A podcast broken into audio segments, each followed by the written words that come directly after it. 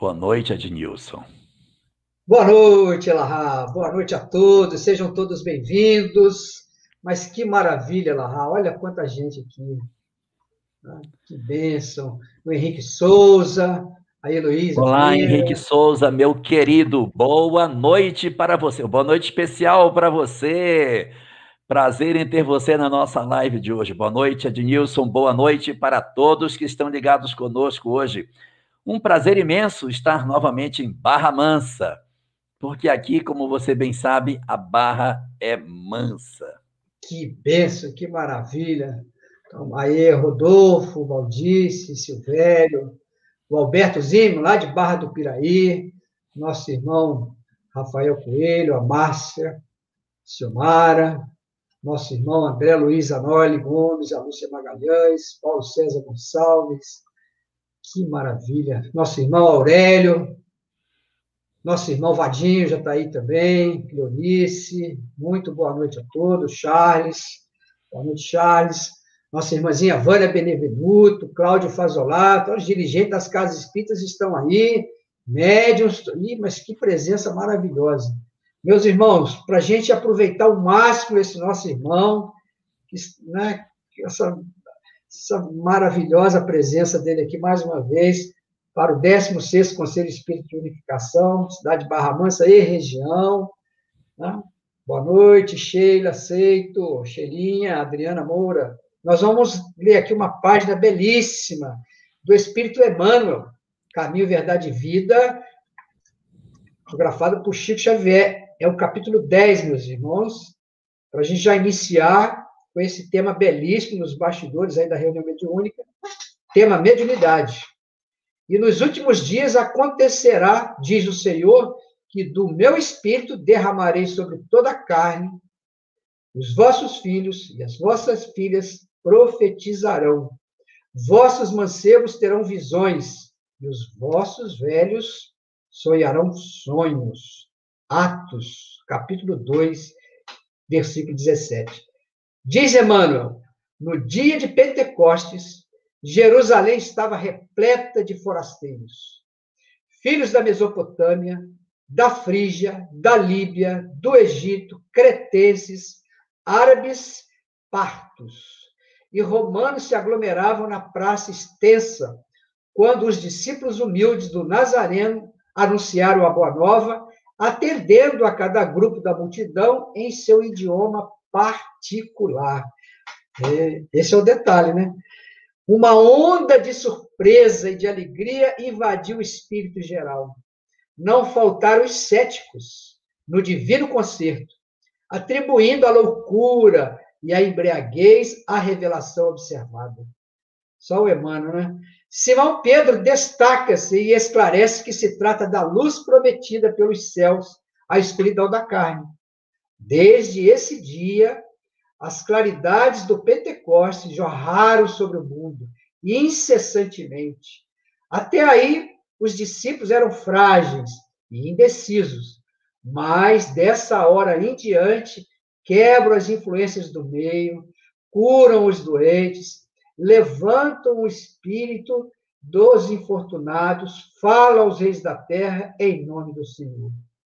Encerra Emmanuel, o poder de Jesus se lhes comunicar as energias reduzidas.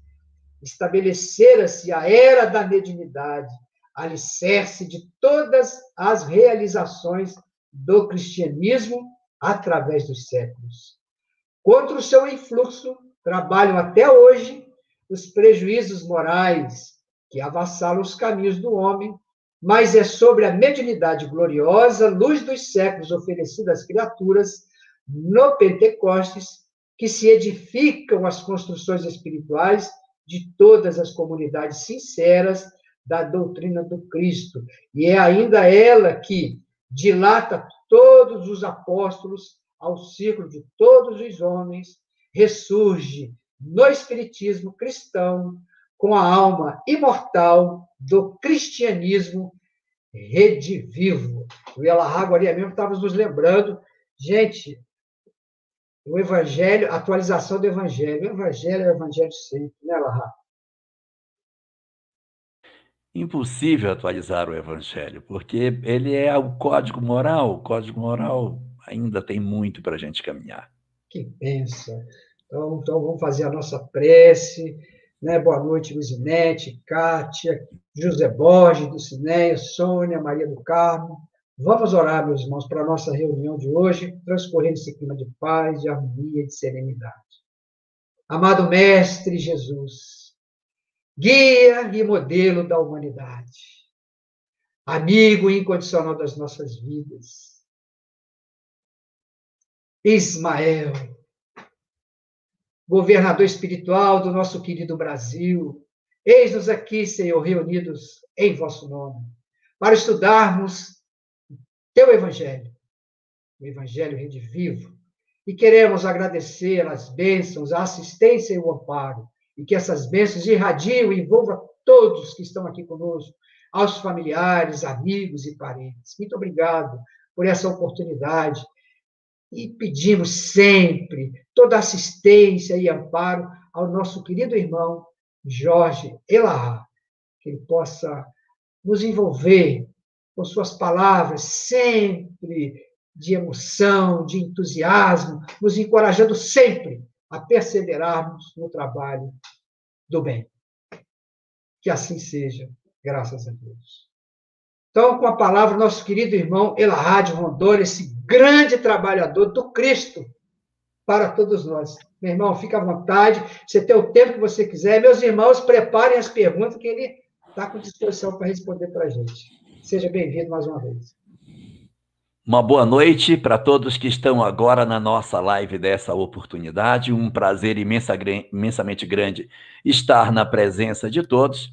E como todos nós bem sabemos, hoje nós iremos conversar um pouco sobre os bastidores da reunião mediúnica, sobre o que, que a gente encontra de informação sobre esses assuntos nas diversas obras espíritas, para ajudar todos nós que trabalhamos nas casas espíritas ou que possuímos mediunidade a entender de maneira mais clara como é que esse processo se estabelece. E para aqueles outros de nós que não somos nem dirigentes, nem somos médiums, nem trabalhamos nas reuniões mediúnicas, mas que temos curiosidade de saber o que é que o Espiritismo tem para trazer sobre essa informação. A primeira coisa que a gente precisa discutir é uma fala que é muito frequente dentro do movimento espírita, quando diz é. Mediunidade boa era a mediunidade do século XIX, porque ali sim a gente conseguia provar que os fenômenos estavam acontecendo. A mediunidade tem sumido da casa espírita, a gente tem ficado cada vez com a mediunidade mais rara dentro das casas. Nós não temos mais aquele fenômeno de estudo ou de, de realização de reuniões mais técnicas sobre a mediunidade em si. E alguns companheiros se ressentem disso, como se de fato a mediunidade só tivesse acontecido no século XIX. Não é verdade. Não é verdade, por quê? Porque no século XIX, sim, nós tivemos uma quantidade muito grande de fenômenos mediúnicos com que objetivo? O objetivo do fenômeno do século XIX era o fenômeno para provar ao homem a existência da alma, a sobrevivência do espírito. Eram fenômenos para quebrar o materialismo e nos oferecer a leitura daquilo que o espiritismo nos traz. No século XX, não houve tantos fenômenos assim.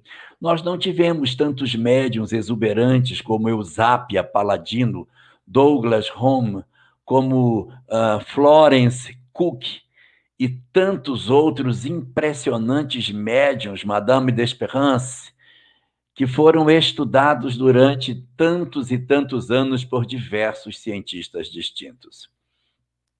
O objetivo da mediunidade do século XX não era mais provar que a mediunidade existia. Isso já estava consolidado. Nós não precisaríamos mais de tantos médiums fazendo materializações uma atrás da outra, porque isso já existia. E pode-se observar que o fenômeno da comprovação da imortalidade da alma foi muito importante para a construção do Espiritismo. Mas apesar dele ser forte, impactante para as comprovações da imortalidade, ele não era tão eficiente como os fenômenos intelectuais para promover a mudança da criatura humana. O objetivo da mensagem espírita não é simplesmente dizer que tem vida após a morte, é transformar a criatura humana, é mudar as nossas histórias de vida, é rasgar novos horizontes diante de nós e fazermos uma caminhada segura, não mais nas nossas compreensões intelectuais de que a vida é imortal, mas em transformar as nossas vidas. E aí podemos dizer, é, realmente tivemos pouca mediunidade de efeitos físicos no século XX. Mas eu pergunto, foi pouca a mediunidade que a gente recebeu no século XX? Foi pouco ter Ivone Pereira, Divaldo Franco e fundamentalmente a fecunda obra de Chico Xavier, isso foi pouco? Foi pouco a multidão de obras que esses nossos companheiros médiums legaram para todos nós? Isso para falar só desses três, sem falar dos muitos outros médiums que enchem as prateleiras das casas espíritas e das nossas residências com um material extraordinário, que não é mais só para dizer que existe vida após a morte, mas para descerrar diante de nós compromissos maravilhosos por uma compreensão mais plena do que seja a vida. Os fenômenos de efeitos físicos foram muito importantes para o século XIX, mas o século XX, ah, o século XX, ele tinha que trazer para nós renovos extraordinários no descerrar dessa leitura maravilhosa que só a mediunidade, que não é a de efeitos físicos, pode trazer. E alguns dizem assim: é, mas ficou fraco, o, o, a, ficou fraca a parte de comprovação, porque ficou ruim, ficou só ensinamento, devia ter a parte de comprovação. É verdade? Será que é verdade? Não conhecemos as centenas, milhares de cartas psicografadas de parentes desencarnados que dão a legítima comprovação da sua continuidade da vida no além? Não foram suficientes as inúmeras, as inúmeras cartas que Chico recebeu, que Divaldo já recebeu, que tantos e tantos médiuns conhecidos ou não no nosso Brasil receberam páginas de uma comprovação científica impressionante, mas que não se ativeram a ser somente fenômenos de efeitos físicos, mas mesclando mediunidade de interesses intelectuais com a sede de comprovação, as cartas consoladoras ocuparam esse espaço do século XX, acenando para nós de que a espiritualidade não esqueceu das nossas questões, das nossas dúvidas e dos questionamentos que muitas vezes fazemos sobre a realidade da vida imortal. A bem da verdade, o século XX trouxe para nós uma grande informação que, de certa maneira, já existia desde o princípio, mas que os homens tinham dificuldade de entender. A compreensão de que Espiritismo não é mediunidade. Espiritismo é transformação moral. A mediunidade é o meio, mas a transformação moral, esse é o objetivo da doutrina. Portanto, a mediunidade está a serviço da transformação do homem e não para atender às suas necessidades de curiosidade. E dentro desse aspecto, quando nós observamos o cenário no qual a doutrina espírita se movimenta, nós vamos observar que eh, no século XIX havia muita preocupação das reuniões mediúnicas para uma confirmação do fenômeno.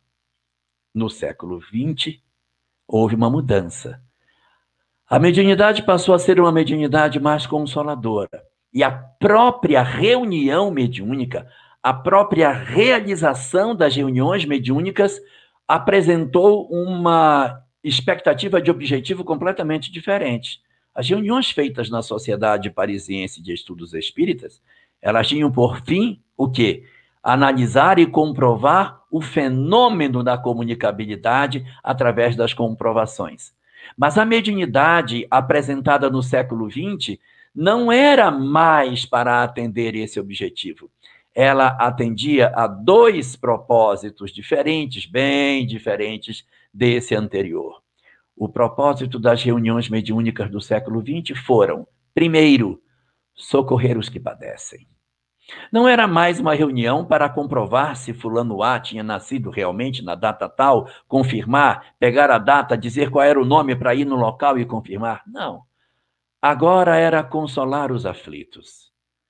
Espíritos dementados do mundo espiritual, perturbados, alienados, odiando, perturbadores da condição da nossa sanidade, os diversos espíritos que, de certa maneira, podem ser todos sintetizados como sofredores eram socorridos na reunião mediúnica.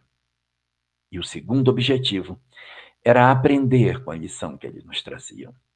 Era refletir sobre seus casos, porque não sempre, não sempre, mas muitas vezes, os casos apresentados na reunião mediúnica têm a ver conosco. Manifesta-se na mesa espíritos que são semelhantes a nós, em que, de certa maneira, eu vejo a minha história na história dele. Às vezes nós estamos vivendo um momento de muito difícil em família, porque os pais faleceram e os irmãos estão lutando por uma partilha, se odiando, uh, se agredindo, fazendo processos de rupturas terríveis dentro do seio familiar. E aí você vai para a reunião mediúnica e manifesta-se uma entidade, contando de suas dores em função daquilo que fez no processo de partilha. Então, aí a gente vai ler essa reunião e vai se enxergar no fenômeno que acontece e vamos, em função dessa perspectiva, compreender qual é, na verdade, o nosso propósito ao participarmos das reuniões mediúnicas na casa espírita. O propósito é, na verdade, socorrer aqueles que padecem, mas ao mesmo tempo nos instruir do ponto de vista moral com relação ao que acontece no mundo espiritual. Aprender do ponto de vista intelectual, sim, mas aprender fundamentalmente do ponto de vista moral.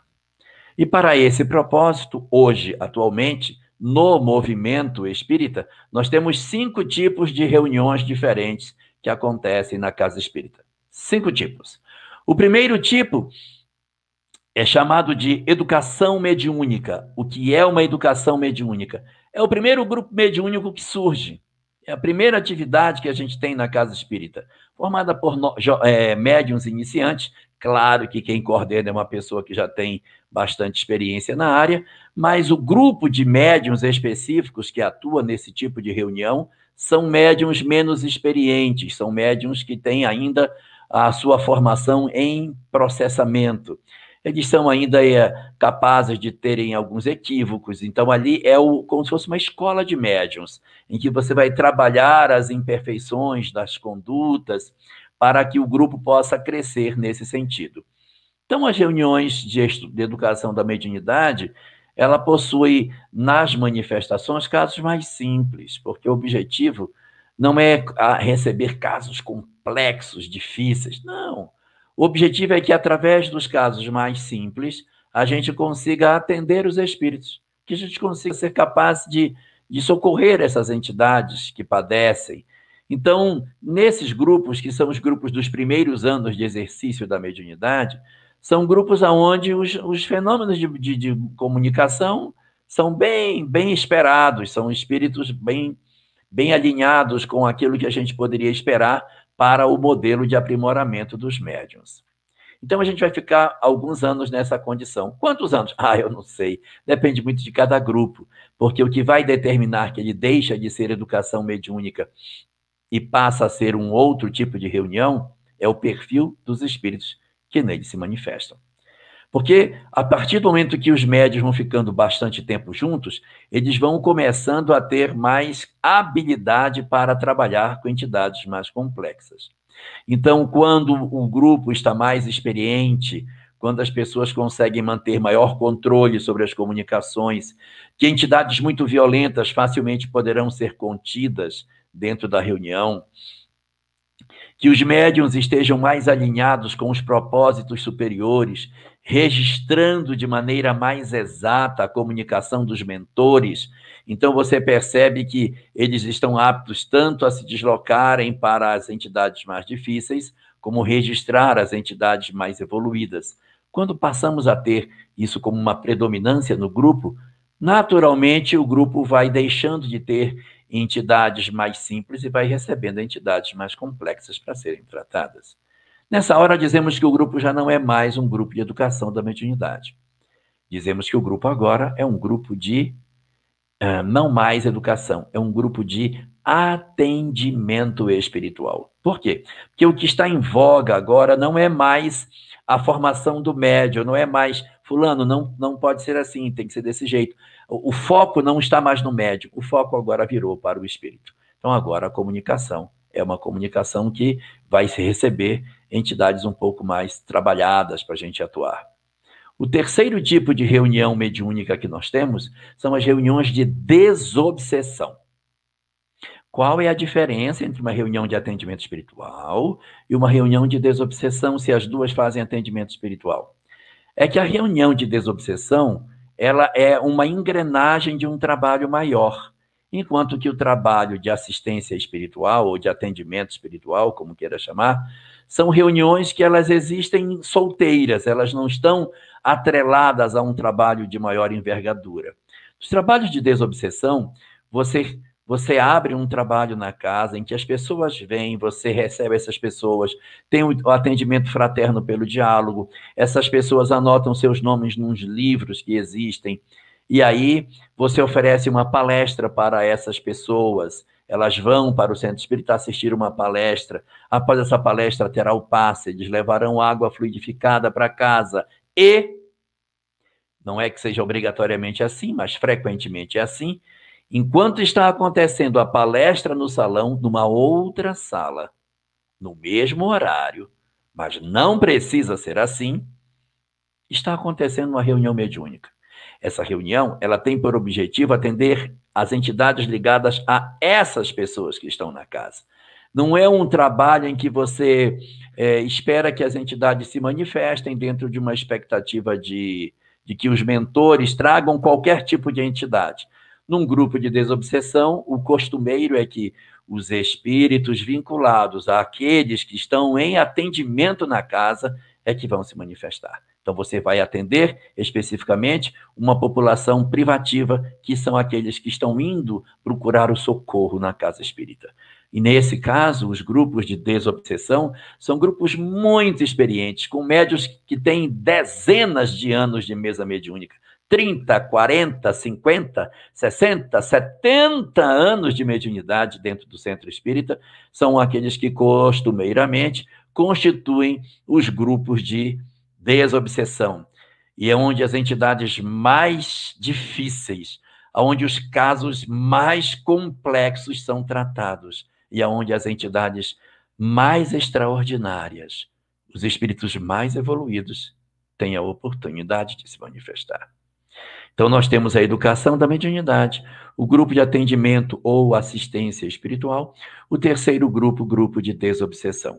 Temos um quarto, um tipo de grupo que ele costuma acontecer mais antes de eventos, antes de determinadas coisas mais relevantes, são os grupos de irradiação ou de vibração, como queira chamar. São reuniões espirituais que acontecem em que a manifestação não é a prioridade. Pode acontecer? Pode, mas não é para acontecer. Não é o previsto que aconteça. Se acontece, é raro. São reuniões em que as pessoas se reúnem para orar. Vai acontecer, por exemplo, um congresso. Então, para atender as entidades que possam estar de alguma maneira precisando de auxílio, porque estão tentando atrapalhar o Congresso, reunião de vibração. Marca-se um horário, as pessoas vão fazer a oração, mantém a vibração, ficam mentalizando por tudo que vai acontecer, por todas as equipes, por todos os oradores, por todas as atividades que vão ser desenvolvidas, para, de certa maneira, mandar energias positivas para harmonizar o evento que vai se dar. Existem até é, reuniões de vibração, reuniões de radiação, que oram pelos suicidas sistematicamente. Eles têm grupos que não são grupos mediúnicos, são grupos de oração. Permanecem numa dada hora, num dado momento, orando em favor dos suicidas que partiram para o mundo espiritual. Então, essa seria a nossa quarta reunião, quarto tipo de reunião. E o quinto e último tipo de reunião que nós possa, podemos perceber existindo no movimento espírita, embora eles não sejam os grupos mais abundantes, eles são até raros dentro do movimento, são, diria, os grupos menos numerosos, são os grupos de experimentação científica. Eles existem? Sim, algumas casas, não são muitas, possuem grupos para fazer aquele trabalho do século XIX, que a gente, de certa maneira, gostaria muito de ver. Algumas casas das cidades mais populosas do Brasil possuem lá e cá um grupo que trabalha esse tipo de atividade. Não é fácil de achar, não é fácil de participar, são grupos muito fechados, mas nós possuímos em algumas instituições esse tipo de trabalho que dá continuidade às atividades que foram iniciadas no século XIX com os vários pesquisadores que a gente teve para alcançar essa condição. Quando se fala sobre isso, é, dessas tarefas na casa espírita, as pessoas ficam logo loucas. Eu não quero participar, eu queria participar, eu quero entrar num grupo mediúnico. Só que é, os grupos mediúnicos não são abertos. Eu não estou dizendo com isso que não há nenhuma casa espírita do Brasil que faça reunião mediúnica aberta. Tem, mas é uma pequeníssima minoria. Porque a orientação geral oferecida para o movimento espírita como um todo é que as reuniões mediúnicas sejam privativas, ou seja, elas não tenham uma presença de pessoas estranhas ao processo da comunicação. Ué, mas na obra do André Luiz é só o que tem reunião mediúnica pública. É o que mais tem, se você pegar o livro Missionário, é, Os Mensageiros, ou se pegar o, o livro Nos Domínios da Mediunidade, que mais tem é reunião mediúnica com plateia assistindo, inclusive a plateia dando passividade.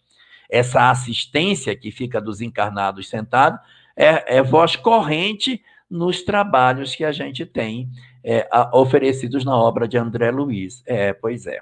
Mas a obra de André Luiz foi escrita na década de 1940 1950, quando o movimento espírita ainda funcionava assim. Ele não apresenta essas reuniões como se elas fossem hum, a referência, o modelo de como tem que ser. Mas era o movimento da época. Então, o que ele faz? Ele mostra para nós o que aconteceu nessas reuniões que as assistências eram públicas. Não há nenhuma crítica direta a esse modelo de reunião mas ele mostra as pessoas incorporando durante as reuniões, os conflitos que acontecem de pessoas ignorantes no meio da reunião dando passividade. Então, essas circunstâncias, elas vão apontando para a gente sobre a preocupação de nós mantermos as reuniões mediúnicas públicas. E no livro Diálogo com as Sombras, Hermínio Miranda vai destacar para nós, de maneira bastante efetiva, o fato de que as reuniões mediúnicas são como se fossem um consultório de psicologia. E não se abre um consultório de psicologia para que as pessoas venham, sentem e fiquem assistindo às dores dos outros. Então, as reuniões são privativas para preservar a história dos espíritos, para garantir maior identidade entre os participantes do grupo, por não haver olhares estranhos, e para que pessoas que desconheçam como se processa uma reunião mediúnica, tenham acesso à sala e possam ter uma conduta inconveniente, tanto do ponto de vista físico, como do ponto de vista mental, em que se as preocupações sejam outras, atrapalhe a corrente que acontece de energias dentro da reunião, e, portanto, há uma orientação já bastante antiga dentro do movimento espírita de que a gente tanto quanto nos seja possível, evite as reuniões mediúnicas públicas. Isso tem, seguido, tem sido seguido de maneira bastante diligente pelas nossas instituições, a ponto de se poder dizer que raras são aquelas que ainda mantêm, como no passado, como na primeira metade do século XX, as reuniões abertas para quem quiser participar delas. Mas se as reuniões são fechadas, como que eu faço para participar? Eu quero participar dessas reuniões. Elas são fechadas, mas elas não são proibidas. As pessoas podem participar das reuniões mediúnicas. Como? Existe dentro das casas espíritas uma norma interna que funciona para dizer como é que a gente acessa os grupos mediúnicos. Via de regra, eu estou dizendo via de regra, não estou dizendo que é sempre assim, mas via de regra funciona da seguinte maneira: a pessoa entra na casa espírita fundamentalmente por dois grupos. Ou ela entra pelo grupo de atendimento espiritual, ela está com uma dificuldade, está com depressão, está com angústia, medo, está com alguma dificuldade do ponto de vista é, de, é, de emoção, psicológico, procura a casa espírita para um atendimento. E ali ela vai participar de algumas reuniões, até que depois de um grupo de reuniões, uh, as pessoas que coordenam o trabalho digam: olha, agora você já está liberado dessa atividade. Você pode procurar outra atividade na casa e desloca a pessoa do grupo de atendimento espiritual para outro grupo. Se ela não entrou pelo atendimento espiritual, ela pode ter entrado pela palestra. Ela entrou na casa, assistiu palestra, assistiu, assistiu, assistiu, aí depois assistiu mais um pouquinho, depois mais um pouco, aí ela cansou. Isso não tem outra coisa, não, só tem as palestras assistir. Não, nós temos outros grupos que a gente pode oferecer. Então, são os grupos de estudo que a Casa Espírita possui, que são a grande porta para nos levar depois para a participação nos grupos de educação mediúnica. Por quê?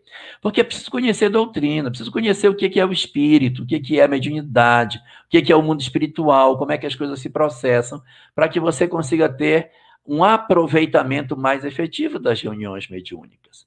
Então, nas casas espíritas é assim. Quer você entre pelo atendimento espiritual, quer você entre pelo grupo de palestras, depois de um certo período, você pode ser encaminhado para um terceiro grupo, chamado grupo de estudo da casa. Uh, os grupos de estudo eles não têm uma regra absoluta rígida, mas é muito frequente, mas muito frequente mesmo, a existência dos grupos de estudo sistematizado. São apostilas desenvolvidas ou pela FEB, ou pelas federativas estaduais, ou até mesmo pela própria casa, em que se estuda diligentemente o que seja o Espiritismo. As apostilas da FEB, que são as mais utilizadas nesse cenário, elas têm uma duração de aproximadamente três anos de estudo. Um primeiro estudo, chamado Fundamental 1, aonde se vê toda a base do Espiritismo. Depois, uma segunda apostila chamada As Leis Morais, é a Fundamental 2, que vê todo o desdobramento moral do Espiritismo, como devem viver os homens, a partir do momento em que eu sei que a vida é imortal. E depois, um terceiro estudo, terceiro livro chamado Complementar, que faz um aprofundamento da primeira apostila, mergulhando de maneira mais efetiva em temas como mundo espiritual, sobre mediunidade, sobre reencarnação, apresentando para nós análises mais, é, de certa maneira, mais estruturadas sobre determinados conceitos que o Espiritismo tem. Fechado esses três anos de estudo, chamado Grupos de Estudo Sistematizado da Doutrina Espírita, o ESD, abre-se diante do participante uma quantidade enorme de grupos de estudo. Ele pode, por exemplo, dizer: Não, eu quero estudar direto na obra e fazer o estudo do livro na obra, o que poderia ter sido feito desde o princípio. Nada impede que o estudo sistematizado já não seja direto na obra. Mas ele pode dizer, não, agora eu quero estudar na obra. Não, agora eu quero estudar é, André Luiz. Estudar a série do André Luiz. Não, quero estudar a série psicológica de Joana de Anches. Não, não, não, quero estudar a série de Manuel Filomeno. E você? Ah, gostaria de estudar os evangelhos de maneira mais aprofundada. E você? Eu quero ir para o estudo aprofundado da doutrina espírita, chamado EAD, que é uma sequência quase que natural do ESD. Terminou o ESD, a gente avança para o EAD. E entre essas opções que tem ao término do ESD, uma outra porta que se abre chama-se estudo e prática da mediunidade. Esse estudo, chamado Estudo e Prática da Mediunidade, é o embrião do grupo mediúnico. A gente entra para esse grupo, depois de três anos, já tem um conhecimento bom de doutrina, e nessas reuniões de estudo e prática da mediunidade, a gente vai estudar e iniciar a nossa prática mediúnica.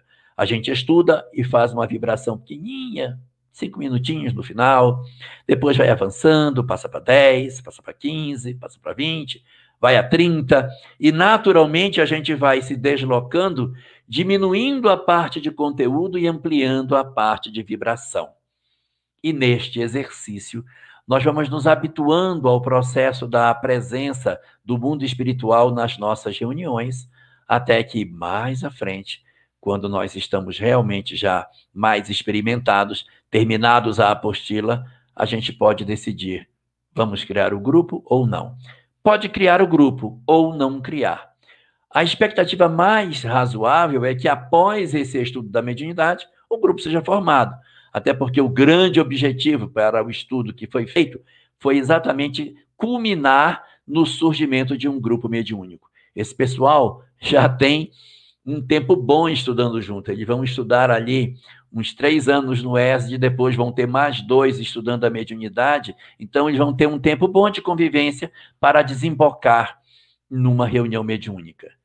É o esperado é isso, que as pessoas que fizeram a opção de sair do ESD na direção do grupo de estudo da mediunidade é porque elas querem no futuro participar de reuniões mediúnicas. Os que não têm esse pendor, os que não estão interessados nesse tipo de questão, vão para outros grupos de estudo porque é, são atraídos pelas propostas que esses outros grupos trazem para nós. E aí nós vamos ter o início da formação dos nossos grupos mediúnicos a partir desse processo de estudo. Veja como é diferente, porque as pessoas vão passar por um processo de formação lento e gradual até constituírem os grupos mediúnicos. Constituiu o grupo, definiu-se que vai ter, se eu quero, e você, não, eu não quero, você, quero, não quero, quero, quero, não quero, beleza. Então, seremos nós, seremos. Vamos começar a nossa atividade mediúnica. Esse tempo de convivência ele é muito importante para desenvolver afinidade entre as pessoas. Afeto legítimo, amor, compreensão, é, identidade entre as pessoas para que você conheça um ao outro. O grupo precisa ser harmônico para criar um grupo mediúnico. Grupos desarmônicos, pessoas que não gostam umas das outras, que têm problema de relacionamento, não é uma boa estratégia criar com eles um grupo mediúnico. É primeiro preciso resolver as questões que a gente tem uns contra os outros, para que depois nós ingressemos juntos em um trabalho que vai ser fundamentalmente espiritual e onde não vai caber o sentimento de desamor, de diferença, de, de certa repulsa por alguns companheiros que constituam o grupo. Então, é dentro desse espírito que os grupos mediúnicos se formam. Eles se formam e eles possuem basicamente três tipos de componentes lá dentro. O primeiro tipo de componente que a gente tem, evidentemente, são os médios, as pessoas que vão dar as comunicações. Então, tem os médios videntes, médios escreventes, médios falantes, tem médios intuitivos, tem médios audientes. Quem tiver algum tipo de mediunidade, mediunidade de efeitos físicos que tenha, vai para, para o grupo na condição de médium. Esses são, de certa maneira, bastante numerosos dentro do grupo mediúnico, até porque não tem sentido você falar de grupo mediúnico sem médium. Então, eles são bastante frequentes. Não se aconselha grupos mediúnicos grandes, grupos com mais de 12 pessoas. São grupos que têm dificuldade de você manter a unidade, manter a harmonia entre eles. Então, trabalha-se com um número, alguns autores citam oito, outros citam até 12 mas não se costuma trabalhar com grupos maiores do que isso, porque é muita gente na mesma reunião para você tentar articular uma identidade e uma certa afinidade entre todos os componentes. Os grupos costumam ser pequenos, tem cinco, seis pessoas, oito. Não é muito típico grupos grandes dentro do movimento espírita. E os médiums costumam ser os mais numerosos dentre esses três grupos. Do primeiro, os médiums. O segundo são os dialogadores. Quem são os dialogadores? São os que vão conversar com os espíritos. Ué, mas e o, e o, e o doutrinador? É o doutrinador que mudou de nome, porque a palavra doutrinador dá a ideia de uma imposição. Eu vou doutrinar você, então eu vou impor a minha ideia sobre você. Então, para não ter essa imagem dura de alguém que vai impor a sua verdade sobre o outro, o movimento espírita fez uma reconceituação e deixou de chamar aquele que dialoga com os espíritos de, dou, de doutrinador para ser o dialogador. Então você tem os médiums, você tem os dialogadores, que são as pessoas que, que vão conversar com as entidades, e um terceiro dialogador é o que vai dialogar, vai orientar, é o que vai é, vai, quando a entidade se manifestar, quem vai oferecer para ela alguma informação e vai tentar o atendimento desses espíritos. O terceiro grupo são os médiums de sustentação. O que é isso? São os médiums não ostensivos. E Pode? Não deve. Um grupo mediúnico é sempre bom ter não médiums na reunião. Ué, mas a reunião é mediúnica, para que, eu quero um não médium lá dentro? Para que ele, não sendo médium, consiga com mais tranquilidade dar um passe, atender, fazer um trabalho que ele não vai se influenciar com facilidade. Se todos fossem forem médiums, quando você diz, fulano, dá um passe em, naquele lá da ponta, no João ali, a pessoa é médium, acaba não tendo uma condição muito serena de transmitir o fluido. Então, eu preciso de gente que nem eu na reunião mediúnica. Gente que não ouve, não enxerga, não sente, não arrepia, não fala, não, não nada. Que é médium do meu tipo. Um médium porta. Aquele que não pressente coisa nenhuma, não tem nenhuma sensibilidade mediúnica. Eu, nas reuniões mediúnicas, atuo como médium de sustentação. Existe uma figura que às vezes as pessoas perguntam: tá, e o dirigente? Cadê o dirigente? Os grupos são tão pequenos que o dirigente ele acaba se confundindo com a pessoa do dialogador. Geralmente, um dos dialogadores é o próprio dirigente do grupo, que é a pessoa que faz a coordenação geral dos trabalhos. Mas, de maneira mais estreita, Uh, o dirigente vai ser um dos dialogadores, não tem uma pessoa que é só o dirigente, ele geralmente dirige e dialoga. Temos os médiums que vão dar passividade durante a reunião e temos os médiums de sustentação, que são para as tarefas daqueles que têm os dois pés no chão cravado. É quem dá passe, é quem pega uma coisa ou outra que precise, algum atendimento que o, o dirigente precisa, e diz: Fulano, faça tal coisa para mim e como ele está sempre lúcido, ele não está nunca envolvido por uma entidade, fica fácil a gente contar com a presença desse companheiro dentro da reunião. Uh, no passado existia a assistência, que era aquele grupo que ficava do lado de fora tentando uh, participar da reunião. Mas hoje não se tem mais essa figura, nós não temos. Às vezes aparece um visitante, uma pessoa que é de uma outra casa, que já é experiente, que já possui vivência na mediunidade, ele não está proibido de participar. Mas é sempre um elemento estranho no grupo, e tipicamente observa-se quando alguém estranho ao grupo entra, o grupo não rende o mesmo tanto pela mudança das energias dos que estão ali presentes no trabalho daquele dia. Uma vez colocadas todas essas coisas com relação à reunião mediúnica, é importante nós entendermos quais são as características daqueles que vão se comunicar através dos médiums. E quando eu li a primeira vez Diálogo com as Sombras, eu achei que estava errado, porque ele dividiu os espíritos que se manifestam em dois grupos. Ou são os espíritos benfeitores, ou são sofredores. Ele está errado, porque eu tenho os mentores, tá certo? Os benfeitores, eu tenho os sofredores, é verdade, mas eu tenho outros que não estão sofrendo. Eles vêm com ódio, eles vão brigando, vêm querendo negociar. Esse pessoal não é sofredor. E depois que eu fui lendo Diálogo com as Sombras, eu percebi que, no fundo, no fundo, também são sofredores. Todas as entidades que se apresentam com força, com autoridade, são sofredores no fundo. São espíritos que sofrem profundamente.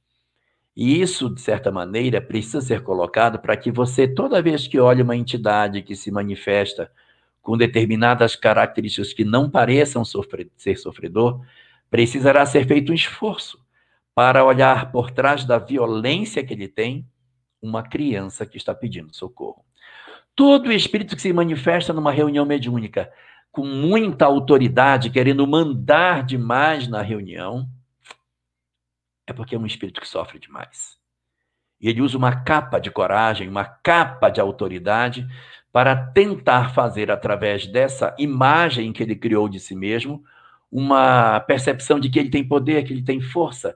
Ele mesmo se convence disso, e isso é uma espécie de blindagem para que ele não acesse as dores profundas que ele tem dentro dele. Então, ele se mostra poderoso e forte para que você não consiga acessar as fragilidades que ele tem dentro de você, que ele tem dentro dele. Então, a estratégia tem que ser sempre lembrar que todos aqueles que não são mentores são necessariamente sofredores, ainda que não demonstrem possuir esta característica. Mas se a gente pudesse assim dividir de maneira mais sintética e mais simples, quem são as entidades sofredoras que se manifestam nos grupos mediúnicos das casas espíritas? nós poderíamos resumidamente dizer que são quatro grupos de espíritos sofredores que se apresentam. Um, os doentes. Os doentes são aqueles, ai, ai, dói, dói, ai, dói demais, dói meu coração, dói isso, dói aquilo, ai, me atropelou, ai, ai, ai. Alguns é, sabem que estão desencarnados, outros não sabem. Se não souber, não escandalize. Não diga, você já morreu, meu amigo, porque ele pode sofrer um choque. A gente vai devagar, diz, não, ai, ai, meu Deus, não sei o que vai acontecer comigo, acho que eu vou morrer. Será que eu estou morto? Se, amigo, a morte não existe. Se você tivesse morto, você não está falando comigo? Então é porque a morte não existe e tal. Então a gente vai levando sem traumatizar o espírito. Não se deve ter falas violentas do tipo: você está se manifestando num grupo do centro espírita, viu? Você já está morto. Quer ver? Olha para a mão que você tem. Essa mão é sua? Essa mão não é sua, né? Então é porque isso não é você. Olha aqui no espelho, esse rosto é o teu? Então aí o espírito fica apavorado, você não consegue mais conversar com ele. A gente tem que, nas entidades que estão doentes, oferecer apoio, oferecer ajuda, não oferecer nada material para os espíritos, do tipo, olha, eu estou com sede, me dá água, e toma, então bebe água. Ah, uma vez eu estava com Alberto Almeida, e eu era novo, para quem não sabe, eu era jovem, do grupo de jovens, e o Alberto era o coordenador da nossa juventude. E nós estávamos uma vez num estudo, num estudo sobre mediunidade, e ele perguntou: se um espírito pedir água na reunião mediúnica, você dá ou não? Ele disse: eu dou. Ele disse: você vai dar? Eu disse: dou. Mas não precisa dar. Disse, Sim, mas ele está com sede, eu vou dar. Ele pediu, eu tenho água na, na mesa, eu vou e dou água para ele. Não, mas você não precisa dar. Disse, mas a água não está fluidificada? Eu vou dar água fluidificada para ele. E aí ele insistindo, não, ela, não, você não precisa dar água para ele. Aí disse, mas, mas Alberto, o cara está pedindo, eu vou negar, está em cima da mesa a água. Aí ele disse, e se ele pedir uma tigela de açaí, você vai dar também? Eu digo, não, porque não tem açaí na reunião, mas se tiver, eu dou um pouquinho de açaí para ele também. Então, a gente não oferece nada de material. Mas o cara está com sede, você remete para a equipe espiritual que está ali. Você faz com que a equipe espiritual ofereça para ele o que ele precisa, para desvinculá-lo das questões físicas. Então a gente não oferece nada. Está com frio? Não pegue um casaco e jogue em cima dele. Diga que as entidades que estão ali, que vão socorrê-lo, vão cuidar dele, vão oferecer um agasalho. A gente não oferece, portanto, nada de material para os que estão doentes.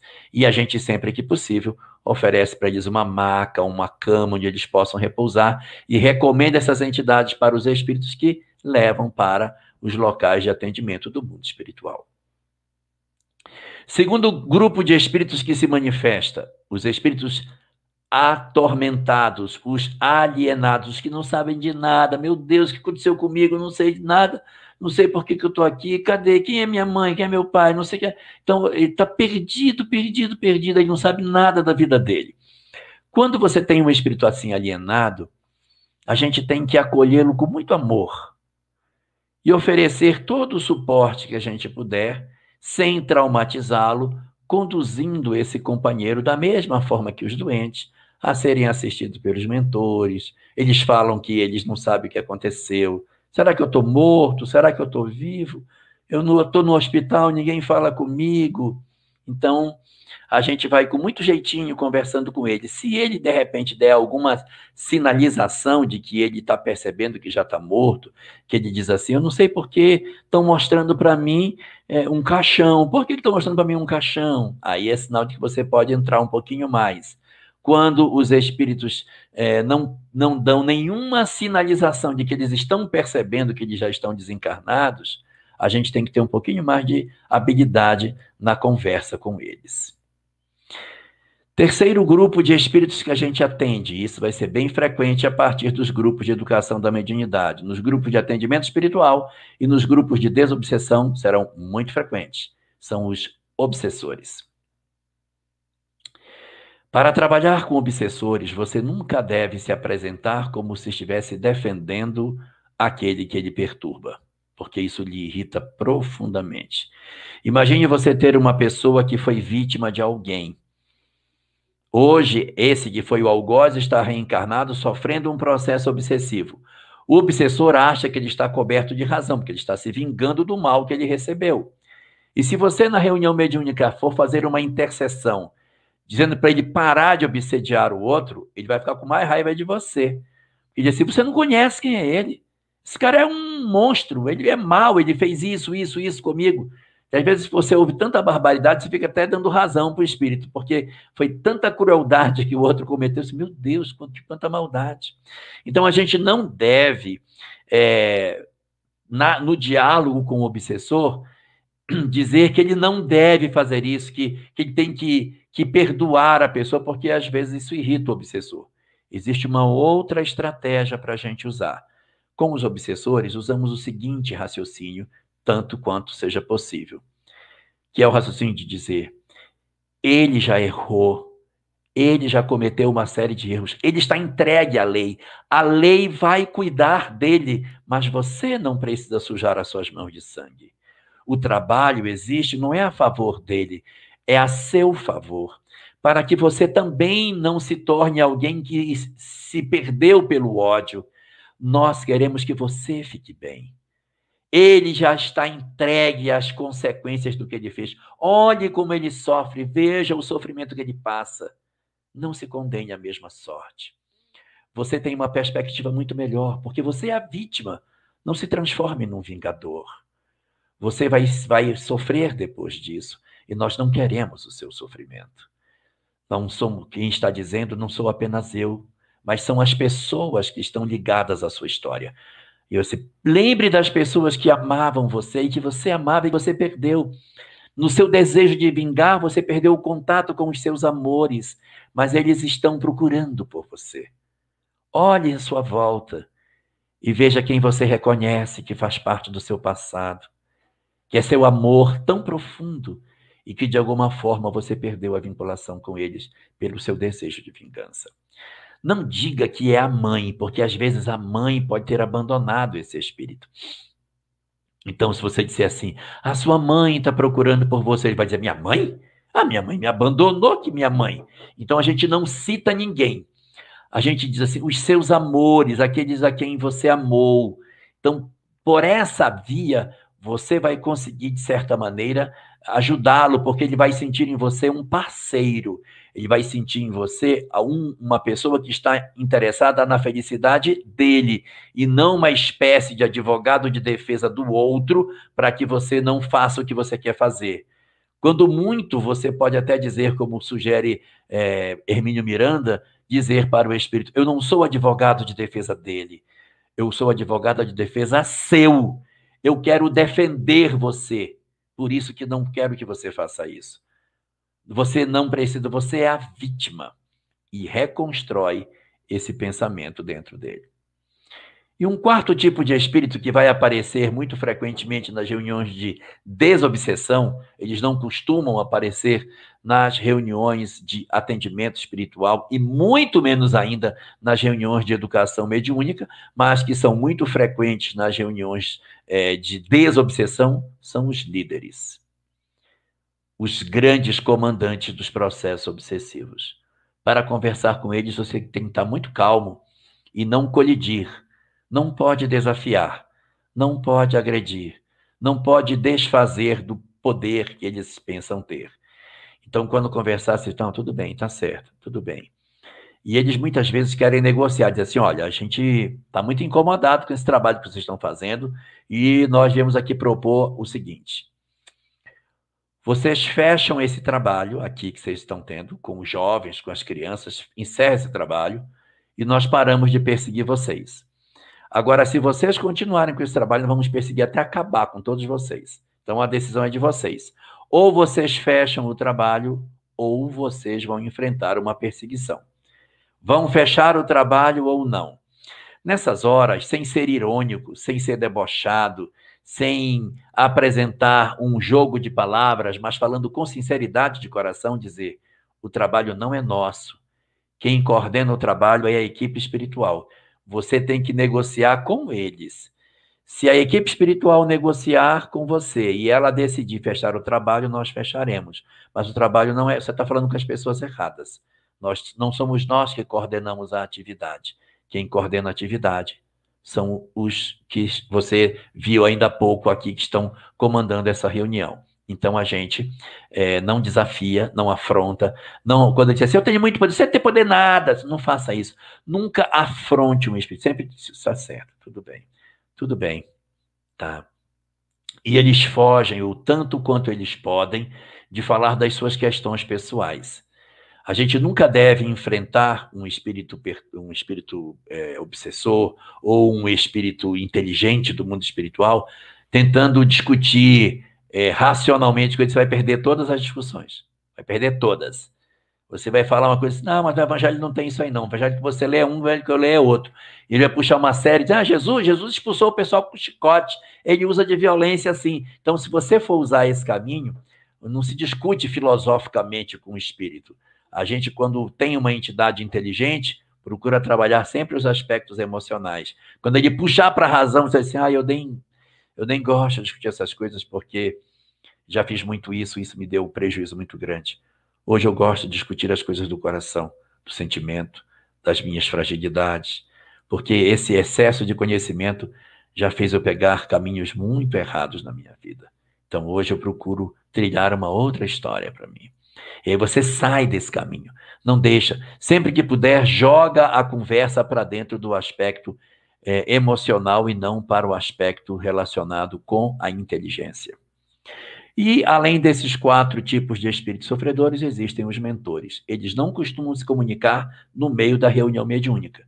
Mentor que se comunica no meio da reunião, abra o olho, porque pode não ser mentor, pode ser um pseudo-sábio querendo enganar o grupo. Os mentores costumam se comunicar no início, mais raramente, e no final, mais frequentemente. Quando a reunião termina, geralmente os mentores se manifestam lá no fim, mas isso não é uma obrigação. Tem vezes que eles não trazem lições nenhumas para nós, mas é muito mais usual que eles sejam a última comunicação da noite. Lembrando sempre que é, o objetivo de toda a doutrinação toda ela é socorrer o espírito, não é nunca medir força, não é nunca brigar, não é nunca. Ah, já vi cada coisa. Eu vi uma vez o sujeito, numa reunião mediúnica, o espírito disse: Eu vou virar essa mesa. Eu vou virar isso aqui tudo. Aí o dialogador, para querer mostrar que o espírito não tem a força, disse: Você não tem força de nada, rapaz.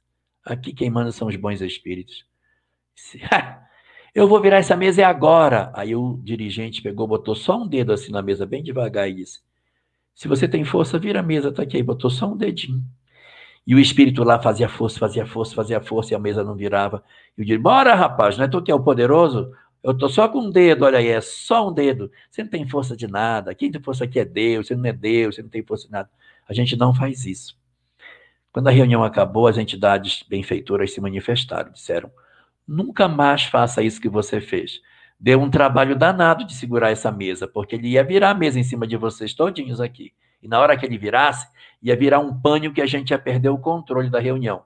Não se desafia espírito durante reunião mediúnica.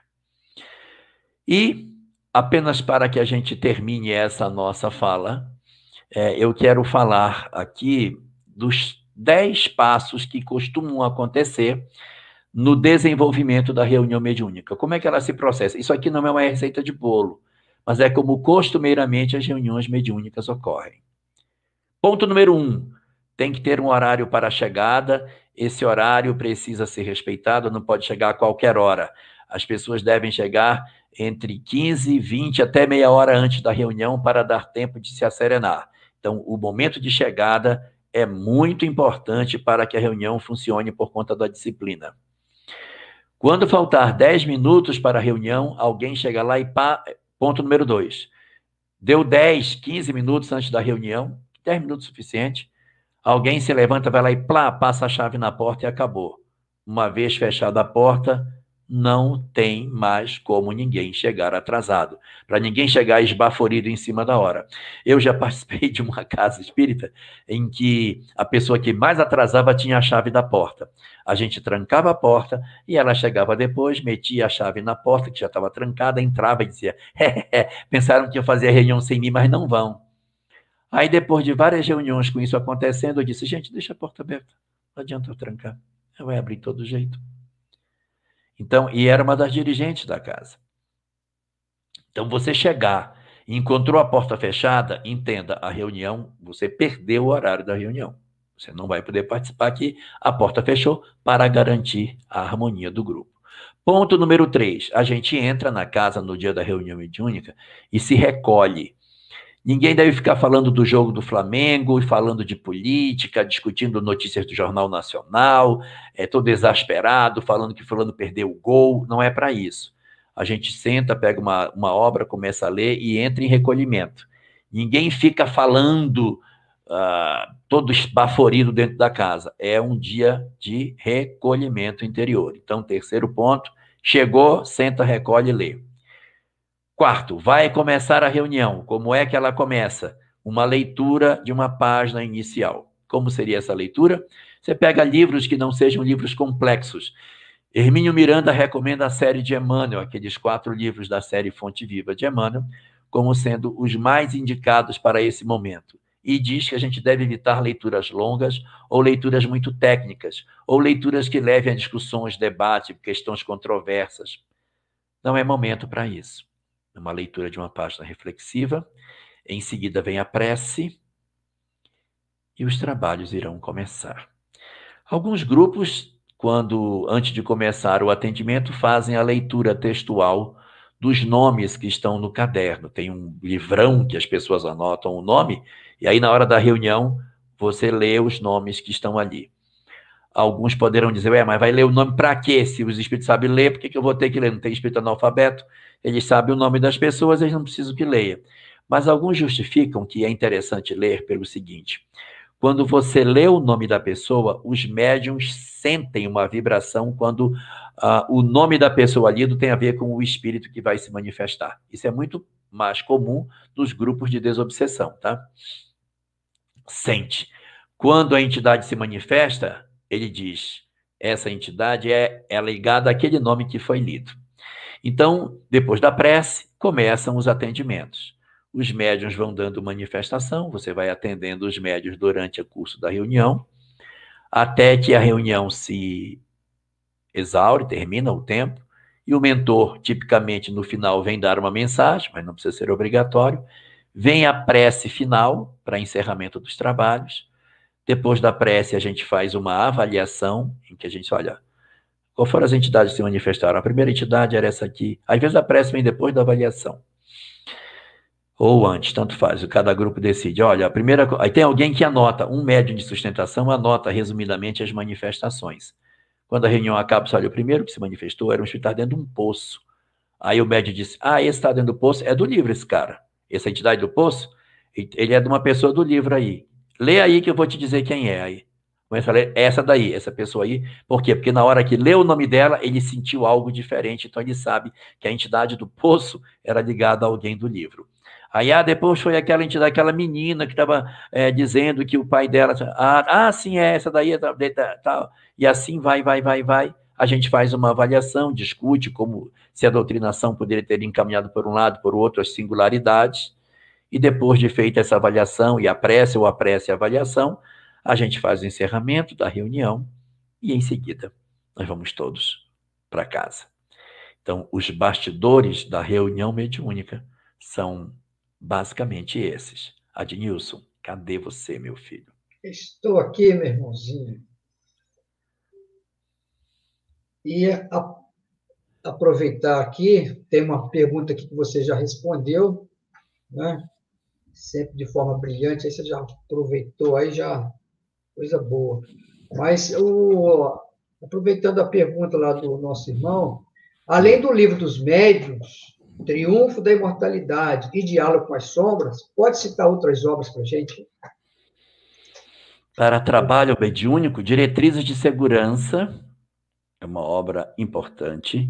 Diversidade dos Carismas, também é outra obra importante. É...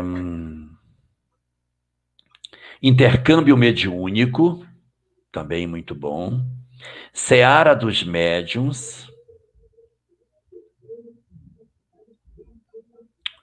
Eu acho que esse está bom. Ah, e os dois livros da Ivone Pereira, o, os dois livros dela, o Devassando o Invisível e Recordações da Mediunidade. Dê uma lida nesses, Fica com um bom material para trabalhar. Sendo que o Diálogo com as Sombras é o mais didático de todos eles. É um livro de cabeceira de todo mundo que trabalha com mediunidade. Você citou a, Ivone, a tarefa mediúnica, né? É. Para entender mediunidade, o melhor é o livro dos médiuns. Para compreender a dinâmica da reunião mediúnica, o livro é o Diálogo com as Sombras. Aproveitando que você citou a Ivone Pereira, a Adriana Moura, sobrinha neta de Ivone Pereira, está mandando um abraço para você. Meu Deus, eu não acredito. Meu Deus, nossa, eu tenho uma paixão pela sua tia-avó, né? Ela é, é. sobrinha neta. Tenho uma paixão por Ivone. Meu Deus, que honra! Como é o nome dela? Adriana Moura, ela é daqui de Barra Mansa, lá para trabalhadora na nossa casa lá. Adriana Moura, um abraço muito especial para você. Aprendi demais com sua tia-avó, demais, demais. Sou fã incondicional dela. Nossa, que honra, que legal poder ter você próximo da gente aqui. Muito obrigado pela sua presença. Deixa eu ver aqui. É... Adriana Moura, né? Adriana Moura. Adriana evangelizadora, participa aqui no Olha, Centro dos Alunos. Senhor Jorge, né? Como fica o espírito de uma pessoa após tentar envenenar a ex-namorada e simultaneamente se envenena e morre? Ah, peraí, deixa eu entender.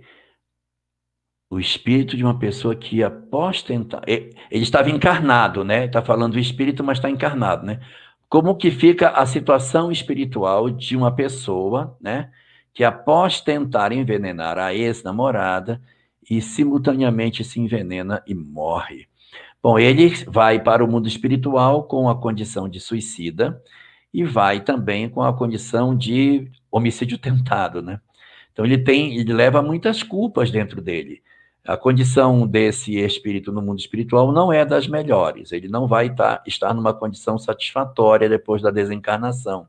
As culpas que ele vai arrastar pelo que ele fez e pelas intenções dele, que ele não concretizou o assassinato, não pela vontade dele, mas porque alguma circunstância impediu, vai dar a ele a sensação de que ele cometeu, porque dentro da cabeça dele ele fez o ato, ele não se concretizou, não pela vontade dele. Então, ele sente também o peso do processo do assassinato que ele tentou implementar. Então, ele vive uma situação difícil no mundo espiritual, uh, deverá, muito provavelmente, é, precisar de um tempo longo para o seu restabelecimento, em função da história ter trançado é, não só um suicídio como um assassinato, a história de Mário Sobral, do livro Memórias de um Suicida, é muito importante para você ver que é uma história semelhante. Ele assassina a sua namorada e, ao mesmo tempo, depois eh, se suicida. Então, ele, ele comete homicídio e suicídio. Então, você dá para você enxergar um pouco do que vai acontecer com ele na história de Mário Sobral. Mas, assim como Mário Sobral, esse, essa entidade que você está falando, vai ter a sua possibilidade de retomada do seu processo evolutivo, não imediato, vai demorar para que isso aconteça, mas ele não será esquecido das leis de Deus. Ele também é filho de Deus e, portanto, depois de um período maior em relação às outras pessoas de seu tempo, ele também promoverá o seu reequilíbrio, vai retomar a sua história evolutiva, vai retomar o grupo e vai avançar. Muito provavelmente ele vai perder um pouco da vinculação com aqueles que estavam ligados a ele, com seus amores. Porque seus amores se av avançam e ele fica na retaguarda, pode ser que ele perca o contato com essa família espiritual como um todo. Alguns integrantes ele deve perder o contato, mas ele não ficará abandonado, ele segue na senda evolutiva e depois de ter se recuperado, ele retoma a estrada e segue atrás, mas segue na direção da felicidade. Aproveitando nessa linha aí, nosso irmão Silvério aqui estava em função desse caso que repercutiu, não somente aqui no Brasil, mas também, segundo algum exterior, o nosso irmão Lázaro, né? Então, como se dá a chegada dele no mundo espiritual, a situação dele no mundo espiritual? Você pode comentar alguma coisa? Eu não vou comentar a situação do Lázaro, porque por respeito à história dele, por respeito à família, ele, a mãe, o pai, os seus familiares. A doutrina espírita é uma doutrina consoladora, não é uma doutrina acusatória. É, não sei, na verdade, qual é a extensão das responsabilidades que ele tem. A gente vê no jornal algumas coisas escritas, mas a gente não sabe, não é? Então, eu vou me permitir fazer uma análise não dele, mas de pessoas nas circunstâncias em que é, considera-se que tenha sido a história dele. Para espíritos que têm uma história desse tipo, de serem assassinos repetidamente, que promovem crimes com requintes de barbaridade, são entidades que chegam no mundo espiritual numa condição bastante complicada. É? Eles vão experimentar muitos processos de sofrimento, que é natural que isso aconteça. A gente vai observar no livro do livro Céu e Inferno, na segunda parte, existe ali uns capítulos que Kardec consagrou a esse tipo de coisa. Uh, existe um capítulo chamado Criminosos Arrependidos, que mostram criminosos arrependidos. Então você vê a situação que eles estão. E um outro capítulo chamado Espíritos Endurecidos, em que você vê espíritos endurecidos, que é uma outra circunstância. Então, a depender da sensibilização que esses espíritos experimentam após a desencarnação, eles podem ter um período maior ou menor de adaptação no mundo espiritual.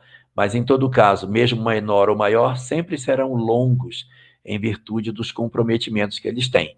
E numa próxima existência, esses companheiros deverão ter é, um leque de possibilidades bastante grande. Eles podem nascer com deficiências físicas, podem nascer com deficiências mentais ou com as duas juntas. É o caso o caso de, de Mário Sobral, do livro Memórias de um Suicida, ele nasce com deformidade física, mas não mental.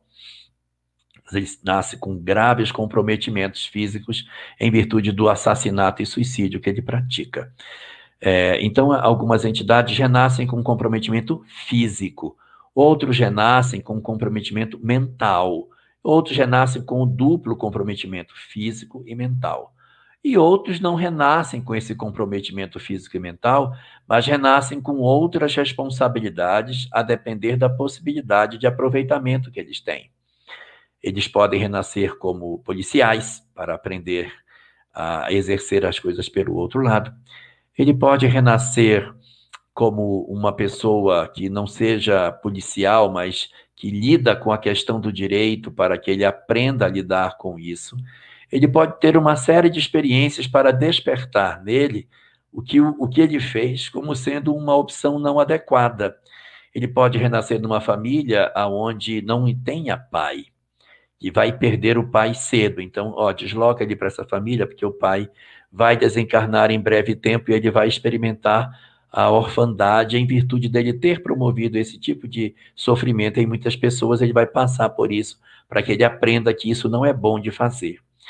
E isso, para ele, vai ter uma série de consequências. Não existe, na visão do Espiritismo, uma tabela. Ah, matou, vai acontecer isso. Ah, matou, vai acontecer aquilo. Existe uma quantidade muito grande de situações, ou seja, uma mesma causa pode dar origem a diversas consequências. E uma mesma consequência pode ser originada por diversas causas.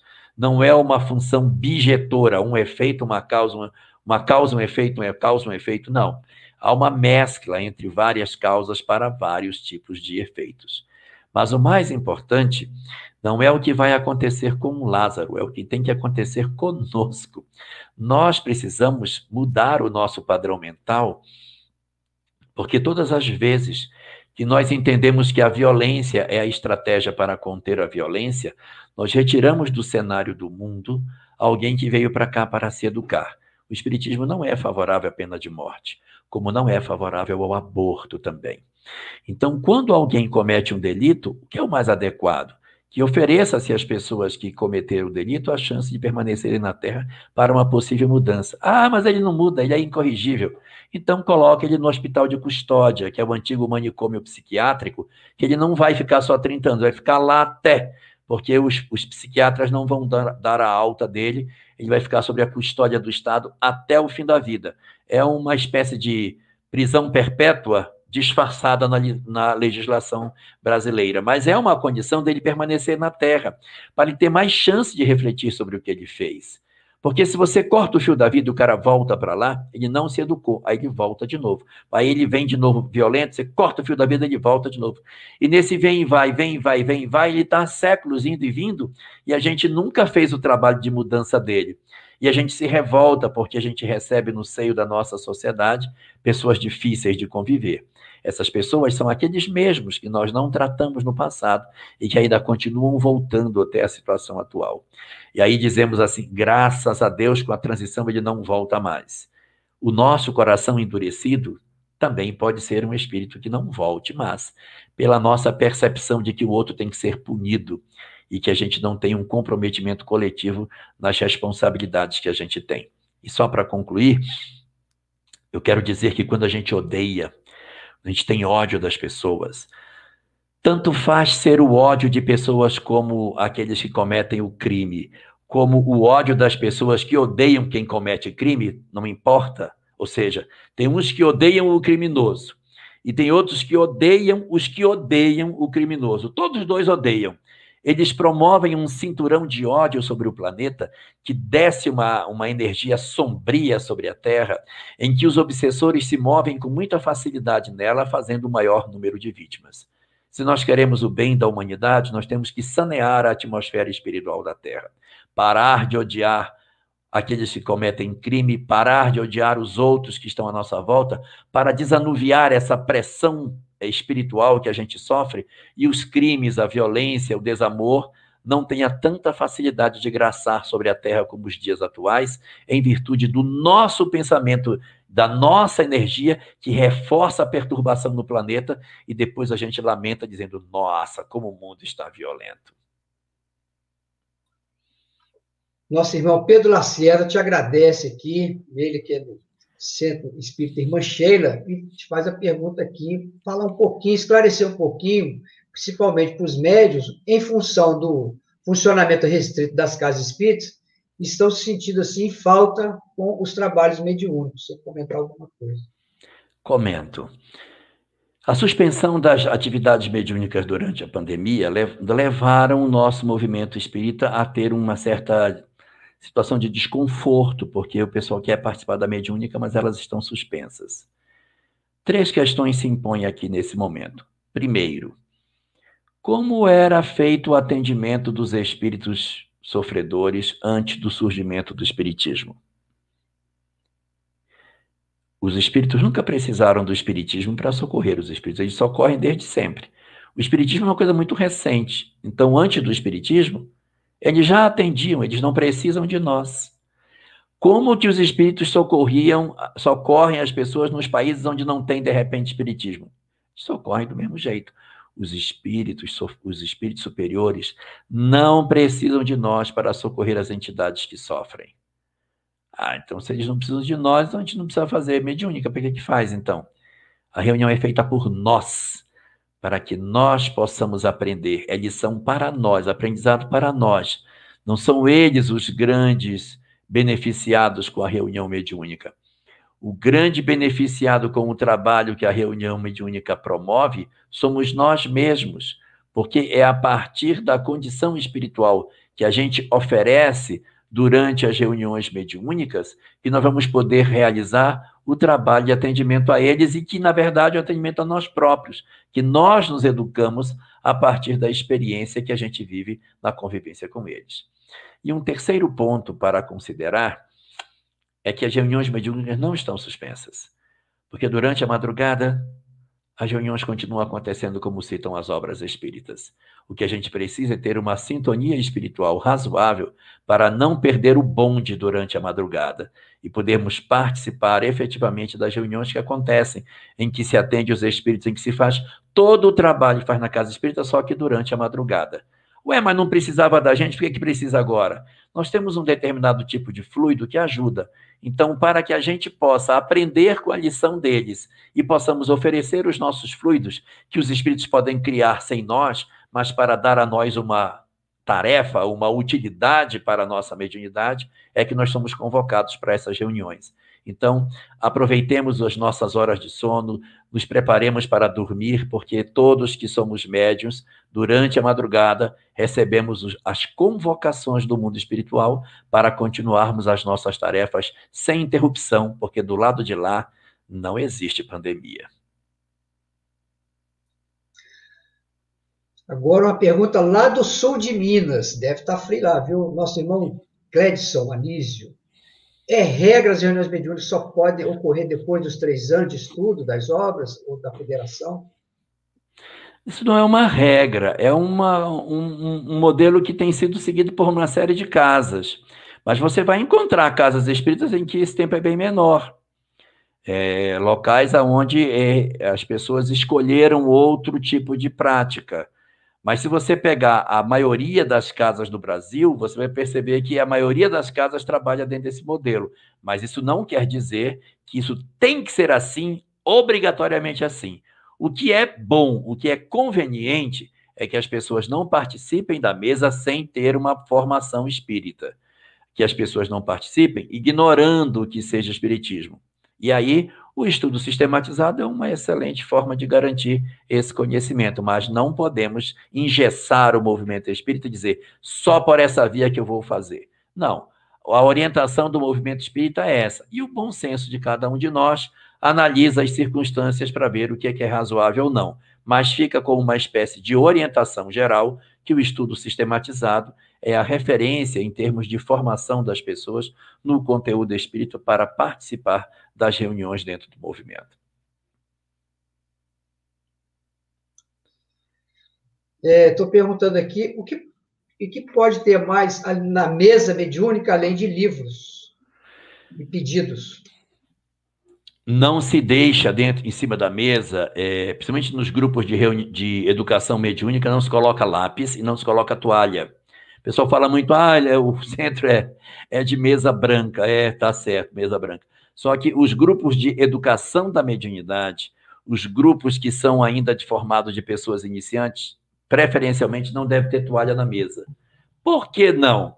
Porque os médios ainda estão em processo de educação. Ele pega a ponta da toalha, puxa e joga tudo no chão. Joga jarro de vidro que está com água, joga lápis, e joga livro, todos os enfeites, relógio que está em cima da mesa, tudo que tiver celular das pessoas, quando puxar, vai tudo para o chão. Então, a gente, nas reuniões de educação da mediunidade, sem toalha de mesa. E os lápis, os lápis, nas reuniões de educação da mediunidade, não devem ficar em cima da mesa, deve ficar numa outra mesa separada. Não fica em cima, fica fora. Aí, quando o médium psicógrafo precisa, o médium de sustentação vai lá, pega a, o lápis e dá na mão dele para ele usar. Por quê? Porque se os lápis ficarem em cima da mesa, um médium que não é de psicógrafo, mas é um médium de psicofonia, daqueles bastante deseducados, pode, no momento de irritação, passar a mão num lápis ou numa caneta e enfiar numa pessoa. Isso é possível. Isso não é improvável. E o que eu estou falando não é da minha cabeça, isso está no livro Diálogo com as Sombras, onde Hermínio Miranda diz: lápis longe dos psicofônicos, de preferência em outra mesa de acesso para os psicógrafos para evitar acidentes das pessoas que possam tomar o, o lápis como arma durante a reunião mediúnica. Quanto menos objetos em cima da mesa, melhor. É. Que maravilha. Coloca do, na mesa do lado. Ninguém vai usar o celular mesmo, coloca tudo na mesa de apoio para não ter nada na mesa que as pessoas, às vezes flores, aí você bate, chuta, dá tapa. Na educação da mediunidade, as pessoas ainda estão com muita dificuldade de controlar. Depois isso vai acabando. Com medida que vai exercitando a mediunidade, vai aprendendo a não ter tanta impulsividade. E a Joyce aqui está. Um obsessor ele pode dominar a vida de homem, do homem? Pode. Pode. Ele gera processos de depressão, gera processos de suicídio. Se nós permitirmos, ele pode levar até as últimas consequências. É isso que está disposto na obra de Kardec quando ele intitula uma coisa chamada subjugação, que é o fenômeno através do qual um espírito, de certa maneira, domina a vontade do outro e o submete ao seu querer. E no caso da chamada fascinação, ele também domina a pessoa do ponto de vista psicológico, pessoa se crê um grande iluminado e envereda por um caminho horroroso em função das crenças equivocadas que ele tem.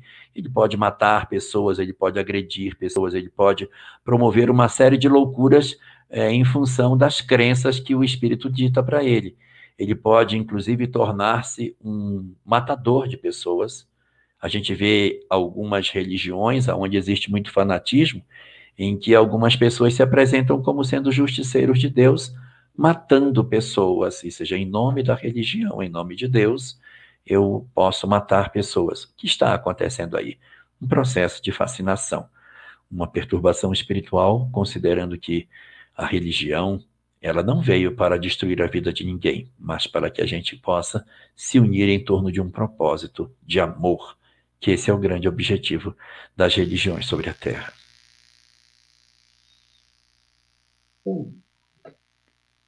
O Mário Torres aqui, a obra Técnicas da Mediunidade, né, de Carlos Torres Pastorino, que trata da parte técnica deve ser utilizada para auxiliar no desenvolvimento mediúnico? Eu não conheço essa obra, mas as coisas que vêm do Torres Pastorino costumam ser muito boas. Não vejo nada que desaconselhe uma obra do Pastorino. Tudo que eu conheço dele é de excelência.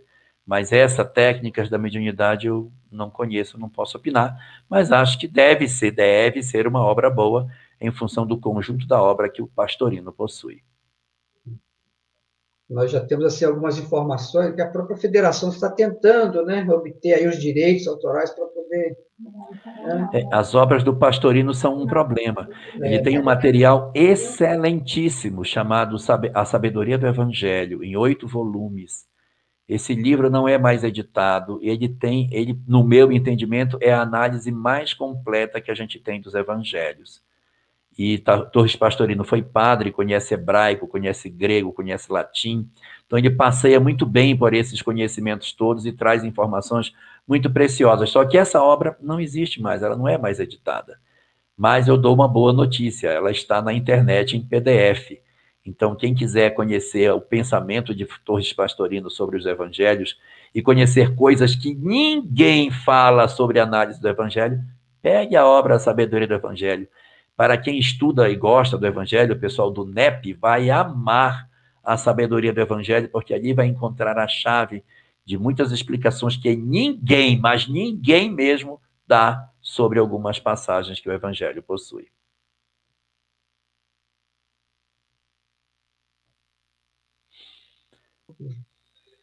Para a gente já ir para a última pergunta aqui, como fazer com um membro da reunião mediúnica que tem medo de espírito? É, essa pergunta, ela é respondida pela pergunta que foi feita lá atrás, se é obrigatório o estudo sistematizado.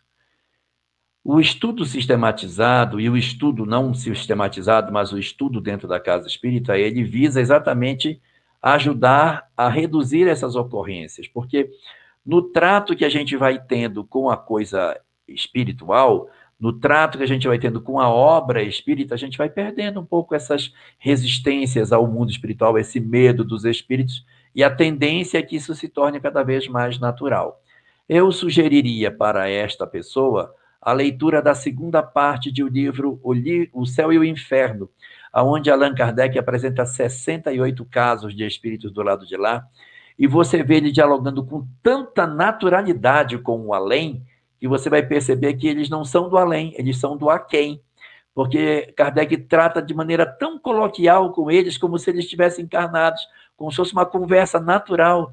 E isso vai tirando de nós essa imagem pavorosa que às vezes a gente possa ter de entidades horrorosas que podem aparecer e dar uma face um pouco mais fraterna, humana, para o atendimento que a gente tem para fazer.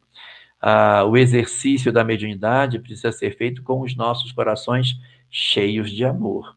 Ter medo dos espíritos pode até ser uma coisa que a gente possa ter em função de traumas que a gente possui.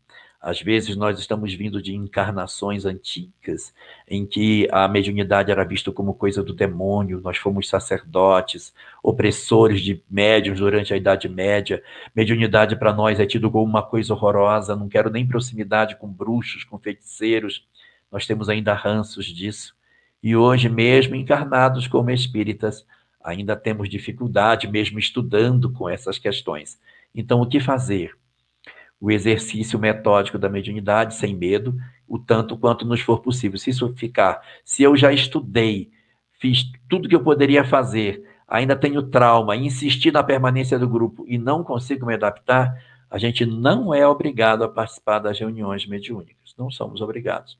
A gente procura uma outra tarefa, se encaixa em outra atividade da casa espírita e ficar atento para verificar se o nosso coração se move no curso do tempo. Quando a gente se sentir mais seguro, a gente volta a fazer uma nova tentativa. O espírita não é obrigado a participar de reunião mediúnica. Nós somos chamados a uma coisa de maneira imperiosa, que é a transformação moral. A, me a mediunidade é uma tarefa. Se eu não me adapto nela, eu procuro uma outra para realizar. Que bom. O Gledes acabou perguntando aqui a respeito da iluminação, né? Da, né? A iluminação na sala mediúnica, né? A cor da lâmpada. Ah, sim, a cor da lâmpada. Não, a é. cor da lâmpada não é o mais importante. O que os espíritos às vezes falam é não ter uma iluminação muito forte, aquela iluminação de interrogatório policial, aquela coisa intensa, né? Que a gente tenha uma iluminação mais branda. Por que isso? facilita a concentração e facilita a emissão dos fluidos. Todos nós que estudamos mediunidade sabemos que o ectoplasma não se dá bem com luz plena. E se por algum motivo, no atendimento a alguma entidade, uma fração ainda que não visível aos nossos olhos, mas ainda que sutil, de ectoplasma se desloca de alguém na hora de um passe em favor de outro alguém, se a luz estiver muito forte, pode, de certa maneira, inibir a manifestação do fluido. Na semi-obscuridade, fica mais fácil de trabalhar. Na escuridão plena é horrível, porque você vai procurar a pessoa e você não vai achar. Então a gente não põe na escuridão plena. Tem que ser na semi-obscuridade. Qual a cor da lâmpada? A que você quiser. Segundo a doutrina espírita, não existe nenhuma obra que recomende as visões que a gente tem da chamada cromoterapia. Então pode ser luz de qualquer, de qualquer cor, desde que ela não fique muito intensa, para facilitar o trabalho. E se tiver uma luz muito intensa, vai com a luz intensa mesmo, depois a gente troca. Mas não deixe de fazer a reunião. Olha, a luz aqui é muito forte, não pode fazer reunião mediúnica aqui. Não, a luz é forte, vai fazer do mesmo jeito. Se a luz for fraca, ótimo, a gente faz. É no escuro que não dá para fazer, que a gente não vai conseguir enxergar ninguém. Mas o recomendável é que, tanto quanto seja possível, a iluminação seja branda, para facilitar concentração e emissão de fluidos, de qualquer cor. Bom, então, Elahá, meu querido irmão, já estamos com saudade daquela parceria que você fez aí, hein? Pois é, né? Vamos, vamos que marcar. Rendeu, vamos. viu? Pois é. Vamos marcar, né? Tem que falar com ela. sua aí, né? Nossa, Ela gosta de temas do Evangelho. Vamos lá, tema do Evangelho, vai ser maravilhoso. Né? Então, vamos mandar mensagem para você para a gente ter esse dia especial aí, essa dupla maravilhosa, esse casal maravilhoso aí. Então, e lembrando, meus queridos irmãos, que a semana que vem nós teremos aí né, a nossa querida irmã Marta Antunes, vice-presidente da Federação Espírita Brasileira, né, conversar um pouquinho sobre essa atualidade do Evangelho e também sobre a questão daquelas obras, né? É, o Evangelho Redivivo. Então, todos convidados aí semana que vem. Né?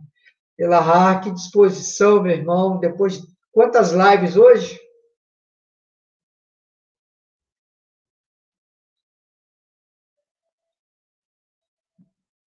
Três lives. Conhece a quarta?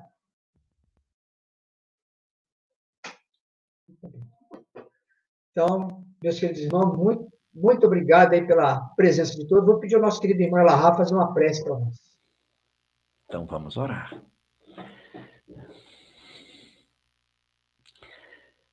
Querido Senhor, nesses dias que tu nos ofereces, para que possamos perceber a majestade da mediunidade que nos circunda, em que tu nos dás a honra de conhecer os bastidores da vida espiritual, nós te rogamos que tu abençoes os nossos corações, para que nós consigamos interpretar entre os homens os conhecimentos que tu nos ofereces.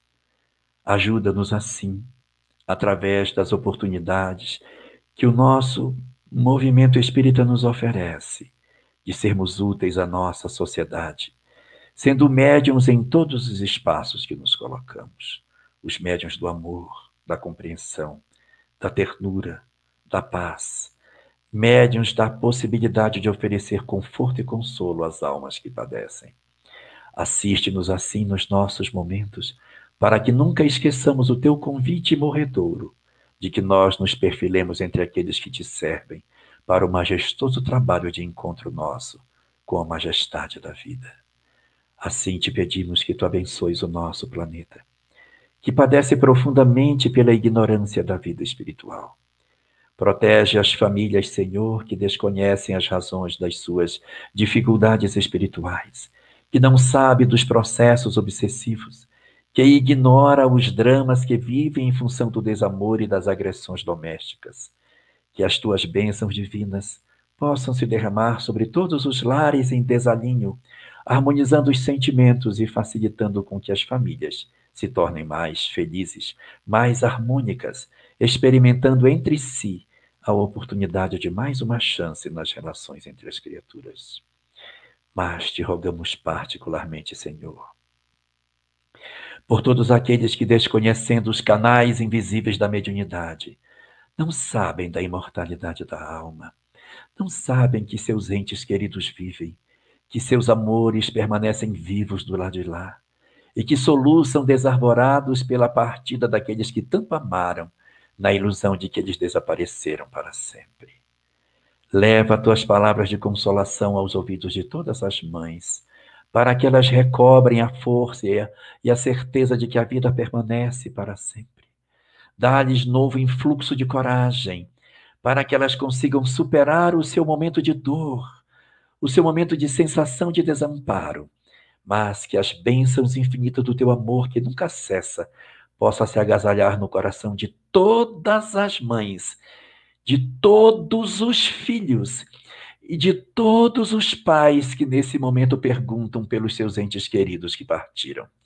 Que as bênçãos do teu amor infinito se derrame por sobre todos nós e que a tua graça esteja conosco, Senhor, abençoando os nossos corações e nos guardando na tua infinita e misericordiosa paz, não somente hoje, mas para todo sempre.